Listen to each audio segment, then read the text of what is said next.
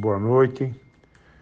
Uh, infelizmente está indo as coisas muito erradas. Eu tenho falado muito com o Maurício, mas ele não tem escutado. Eu acho que nem era o momento de mandar o Filipão embora, devia mandar o, o Alexandre Matos embora e não ele.